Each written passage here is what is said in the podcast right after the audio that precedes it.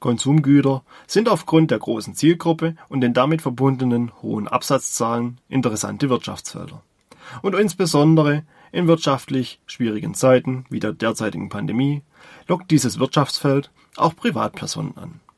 Denn Produkte günstig in Drittländern produzieren zu lassen und dann über Handelsplattformen zu verkaufen, klingt einfach und verlockend. Doch ist das alles so einfach? Was sollte man beim Import von Konsumgütern in die EU beachten? Welche Missverständnisse tauchen in diesem Zusammenhang häufiger auf? Welche Stolperfallen und Gefahren muss sich der deutsche oder auch europäische Händler stellen? Und an dieser Stelle ein herzliches Willkommen an alle Zuhörerinnen und Zuhörer zu einer neuen Folge unseres Podcasts zur technischen Dokumentation. Mein Name ist Florian Schmieder und ich bin bei der GFT Akademie verantwortlich für den Bereich der technischen Dokumentation. Wenn Ihnen diese Folge gefällt und Sie sich für Themen rund um die technische Dokumentation interessieren, dann lassen Sie uns doch ein Abo da. Dann halten wir Sie auf dem Laufenden und Sie verpassen keine Folge mehr. Unser heutiges Thema dreht sich um den Import von Konsumgütern aus Drittländern in die EU. Also, wenn eine Person oder eine, ein Unternehmen etwas außerhalb der EU kauft und dann in den europäischen Markt importiert denn ein Einkauf außerhalb der EU ist häufig aufgrund von niedrigeren Preisen sehr lukrativ. Daher schauen sich auch gerne Einkäufer in diesen Drittländern nach Zulieferern um. Der Fokus der Folge liegt auf Konsumgütern. Jedoch können die Inhalte und Themen auch auf andere Produkte übertragen werden. Hier gibt es seitens der EU keine Unterscheidung. In diesem Zuge möchte ich auch auf unsere Online-Seminare hinweisen. Wir haben neue Themen in unsere Seminare aufgenommen. Diese finden Sie unter dem Link in den Show Notes. Beginnen wir das Thema mit mehreren beispielhaften Ausgangslagen. Denn die Beweggründe für den Import und Verkauf von Waren aus Drittländern können vielseitig sein. Denkbar wäre die Suche nach neuen Lieferanten, die Suche nach neuen günstigen Produkten oder der Kauf einer großen Menge an Produkten zum Weiterverkauf. Gerade in der jetzigen Pandemie ist das Thema interessant. Einige Leute haben ihr Einkommen verloren oder es wurde stark eingeschränkt. Diese suchen nun nach weiteren oder neuen Einkommensquellen im Handel von Produkten. Denn Online-Plattformen wie eBay oder Amazon boomen und so gut wie jeder kann dort Produkte verkaufen, wenn er ein entsprechendes Konto anlegt und die Betreiber der Plattformen übernehmen das Marketing. Jeder kann also ohne großen Aufwand als Händler anfangen und Geld verdienen. Oder Einkäufer suchen nach neuen Lieferanten, da die bisherigen aufgrund der Pandemie die Produkte nicht mehr liefern können. Etwas, was wir gerade bei elektrischen Produkten aufgrund der Knappheit von Computerchips betrachten können.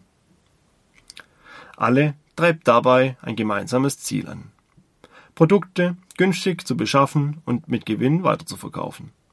Insbesondere Hersteller in Drittländern sind dabei interessant. Aufgrund einer anderen Ausgangslage sind diese häufig in der Lage, Produkte günstiger zu produzieren als Hersteller in der EU. Insbesondere dann auch in größeren Mengen. Da man als gewiefter Geschäftsmann und Einkäufer aber die Kosten für Zwischenhändler und andere Distributoren sparen möchte, sucht man im Internet nach einer eigenen Bezugsquelle. Und nach kurzer Recherche findet man ein chinesisches Unternehmen, das die Produ Produkte produziert und einem direkt zusenden kann. Und das zu einem Schnäppchenpreis. Dann kann es doch losgehen, oder nicht? Noch kurz vorneweg. Ich habe nichts gegen chinesische Unternehmen. Für mein Beispiel könnte ich auch andere, meist asiatische Länder verwenden. Dort wird in der Regel überall günstig produziert zumindest im Vergleich zu europäischen Preisen. Egal ob in Taiwan, Korea oder eben in China. Aber als klassisches Klischee ist China einfach geläufiger. Wichtig für diesen Podcast ist dabei nur, dass das Land kein Mitglied der EU ist. Es muss ein Drittland sein. Zurück zu unserem Thema. Nachdem wir unseren Hersteller gefunden haben, haben wir Muster der Produkte beim Hersteller angefordert und erhalten und sie sehen haargenau aus wie unsere Produkte oder haben zumindest ähnliche Funktionen. Perfekt. Wir können also eine größere Menge bestellen, diese verkaufen und Geld verdienen. Zumindest könnten so einige Leute darüber denken. Insbesondere, wenn man keine Ahnung von Richtlinien und Gesetzen der EU hat. Denn dass viele Produkte bei uns reguliert sind und diese gesetzlichen Anforderungen erfüllen müssen, bevor sie verkauft werden dürfen, ist den wenigsten bewusst. Die bekanntesten hierbei sind die CE-Richtlinien.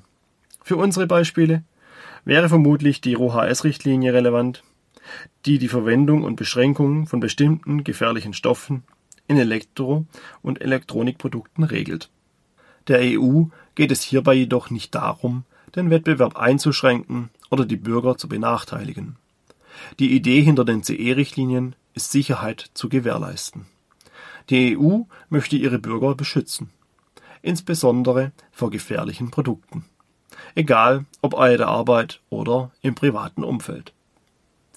Aus diesem Grund wurden die verschiedensten CE-Richtlinien entworfen, denn diese stellen größtenteils Sicherheitsanforderungen an die jeweiligen Produkte. Wenn Produkte diese Richtlinien missachten, bekommt man dies leider häufig schnell mit. Ich erinnere mich noch an Ladegeräte für Handys, die dem Verwender tödliche Stromschläge gegeben haben. Oder an Plüschtiere, die einen zu hohen Anteil an gefährlichen Stoffen beinhalteten und so Kinder vergifteten. Diese Produkte erkennt man zum Glück manchmal an verschiedenen Eigenschaften. Zum Beispiel, wenn das Produkt bereits beim Entpacken merkwürdig oder nach minderwertigem Kunststoff stinkt. Oder wenn sich die verwendeten Materialien billig anfühlen. Dabei ist es leider nur schwer ersichtlich, ob ein Produkt aus einem Drittland die von der EU gestellten Anforderungen erfüllt. Die Einhaltung der Anforderungen ist optisch oft nicht erkennbar. Ich meine, wer erkennt denn jetzt, ob ein Ladegerät eines Smartphones im Inneren die europäischen Anforderungen erfüllt oder nicht? Oder ob die Grenzwerte der Inhaltsstoffe eingehalten oder überschritten werden? Denn leider kommt es oft vor, dass der Hersteller im Drittland zwar sagt, dass er nach CE-Richtlinien produziert und diese einhält, es in Wirklichkeit jedoch gar nicht tut. Dies nachzuprüfen ist nicht leicht. Insbesondere bei gefährlichen Inhaltsstoffen benötigt man Prüflabore und entsprechendes Personal. Somit ist es für einen Laien zwar möglich, die Produkte beim Hersteller zu bestellen und zu erhalten, er wird diese aber nicht auf die Anforderungen der EU prüfen können. Die Produkte könnten also gefährlich sein und der Käufer hat eine große Menge dieser Produkte bestellt. Diese Produkte werden aufgrund der großen Anzahl vermutlich über Container in den europäischen Markt transportiert egal ob mit dem Schiff oder mit dem Lkw.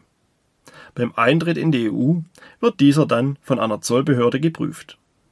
Bereits hier könnten Verstöße gegen die CE-Richtlinien auffallen und die Produkte festgesetzt werden. Die Produkte werden dann quasi beschlagnahmt und nicht weiter an den Käufer versendet. Auf die damit verbundenen Konsequenzen gehe ich gleich ein. Es kann jedoch auch sein, dass der Zoll die Produkte passieren lässt. Denn die Zollbeamten sind auch nur Menschen und können nicht alles wissen. Auch sie kennen sich nicht im Detail mit den Richtlinien aus, geschweige denn haben sie ein Prüflabor, um Zusammensetzungen von Inhaltsstoffen zu prüfen. Auffällige Produkte werden häufiger aus dem Verkehr gezogen, unauffällige Produkte gelangen weiter zum Verkäufer und danach auf den europäischen Markt. Und spätestens dann, wenn es Beschwerden Auffälligkeiten oder Verletzungen aufgrund des Produktes gibt, steht die Marktaufsicht beim Verkäufer vor der Tür. Was diese in diesem Zusammenhang häufig nicht wissen, sind die Rechten und Pflichten aus der CE-Kennzeichnung. Denn diese regelt ganz klar, dass der Importeur der Waren, also unser Verkäufer, seine Pflichten erfüllen muss.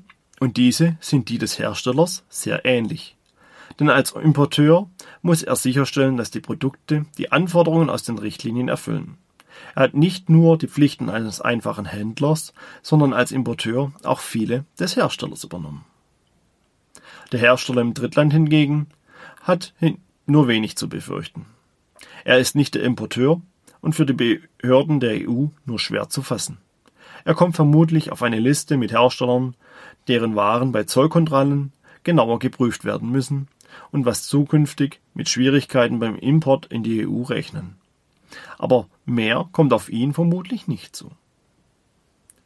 Bei unserem Verkäufer entsteht somit ein großer Verlust.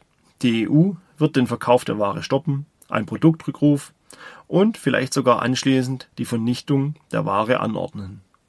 Hinzu kommen eine mögliche Gewinnabschöpfung und gegebenenfalls Haftstrafen für den Verkäufer. Er wird vermutlich nach dieser Aktion bankrott sein und in schweren Fällen im Gefängnis sitzen. In diesem Kontext möchte ich auch noch auf ein anderes Missverständnis eingehen. Eines, was auch den Käufer des Produktes betreffen kann. Es geht dabei um den Kauf, Verkauf über Plattformen wie Amazon oder eBay. Ein häufiges Missverständnis ist, dass dann Amazon oder der jeweilige Plattformbetreiber als Verkäufer gilt und entsprechend haftbar ist. Aber dem ist nicht so, denn diese Plattformen schließen dies in ihren Verträgen aus. Kauft man also ein Produkt auf Amazon von einem anderen Händler als Amazon, sollte man sich diesen zuvor genau anschauen. Denn es könnte sein, dass dieser nicht in der EU sitzt. Und dann wird man auch als Käufer plötzlich zum Importeur in den europäischen Wirtschaftsraum und hat die entsprechenden Pflichten. Aufgrund der bestellten Artikelmenge sind die Folgen in der Regel nicht so gravierend. Das Risiko, bankrott zu gehen, ist gering. Aber, muss damit, aber man muss damit rechnen, dass der Zoll die Ware abfängt und man vor der Wahl steht, das Produkt nachzubessern oder es vernichten zu lassen. Und eine Nachbesserung ist meist nicht möglich. Also bleibt nur die Vernichtung und man bleibt auf dem wirtschaftlichen Schaden sitzen. Man sollte sich also die Verkäufer immer genauestens anschauen, bevor man Bestellungen abschließt. So lassen sich solche Risiken vermeiden. Zu guter Letzt möchte ich nun in diesem Zusammenhang noch auf Plagiate und Verstöße gegen Urheberrecht, Copyright und Markenrecht eingehen. Denn auch das gehört zum Import von Produkten.